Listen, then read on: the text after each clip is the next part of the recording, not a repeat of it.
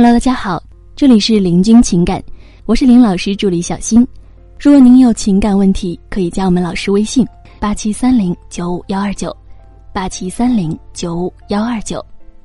最近呢，有学员问咱们老师说：“老师啊，我最近从相亲网站上认识了一个人，你说到底该怎么去判断这个人他是不是渣男，靠不靠谱呢？有没有什么好的方法推荐呢？”咱们老师呢，就这个学员提出的问题啊，是这么来说的：我们在上学的时候学过，写文章呢都有三要素：时间、地点和人物，对吧？那其实渣男呢也是具有三要素的，比方说聊性、齁急和反常。那么可能有人要问了，渣男最终的目的是什么？其实啊，就是性，就是想和你发生性关系，对。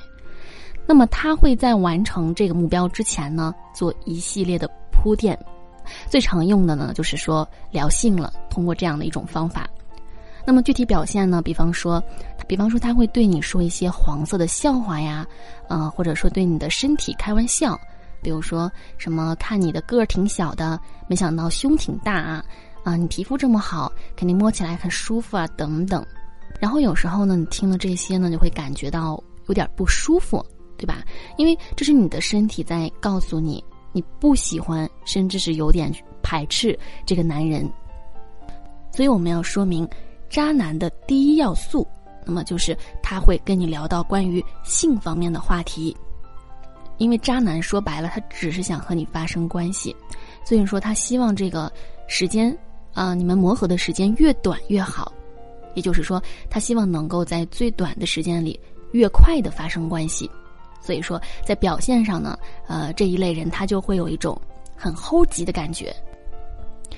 比如说呢，你们当天认识，然后当天就想约你出来，然后发现不行，哎，那他们第二天呢，还是会再继续约你的，并且呢，你们的第一次约会，其实你会发现啊，他在想尽办法与你有这个肢体方面的接触。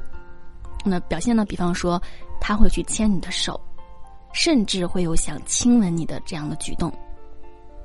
如果说这时呢，你拒绝了他，那么他就会立马对你很冷淡了，几乎是不会再主动的去联系你了。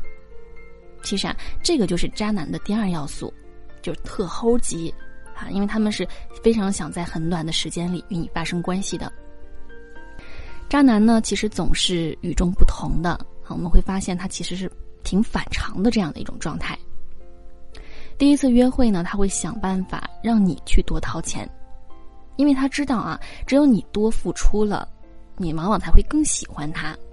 他们会抓住你这样的一个心理，所以说呢，刚认识没多久，渣男呢往往会表现的特别好，似乎啊看上去就像是满足了我们很多人那个完美恋人这样的一个形象，就是经常会让你误以为去遇到了真爱。其实这个呢，是一个正常男人他反而是做不到的，并且呢，渣男还会帮你想到各种你想不到的事，去帮你解决各种问题。还记得我们有句古话吗？“无事献殷勤，非奸即盗。”啊，其实细细品一下这句话，它是很有道理的。嗯，如果说你们认识很久了，认识很久了，他这样表现是可以的。但是啊，如果一个男人他跟你没认识多久他就这样，那么十有八九可以判定他肯定是个渣男了。这样的表现呢，也往往就是渣男的一种非常典型的特征。这个呢，也就是我们要说到的渣男的第三要素——反常。嗯，他会表现的就是和别人会很不一样。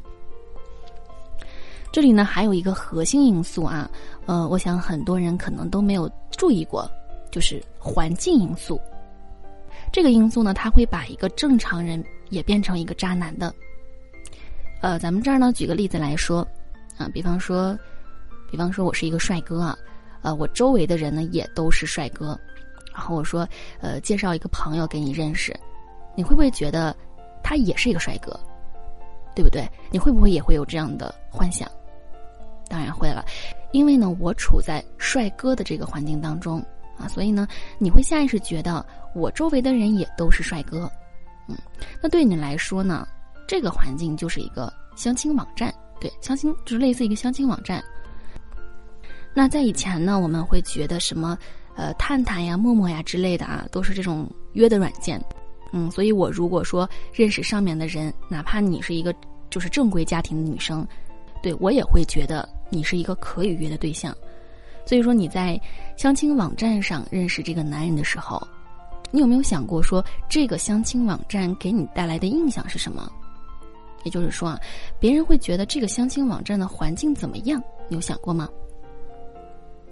如果其他人觉得这个网站是可以约的那种，那对不起，啊，不管你是谁，他都是渣男，因为他知道这个网站是拿来约的，它的作用就是用来约的，所以这个上面呢不会有好女生的，那么他就只会表现他渣的一面，所以你只会遇到渣男。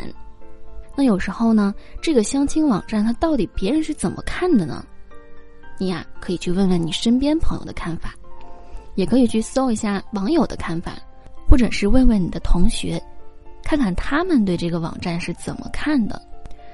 如果他们觉得这个网站不正经，那别想了，说明啊，你认识的这个男人，他一定是渣男。好了，以上呢就是我们老师对这个问题的回答。好了，各位宝宝们，本期呢就和大家分享到这里了。如果您有情感问题呢，可以加林老师微信八七三零九五幺二九八七三零九五幺二九。感谢收听。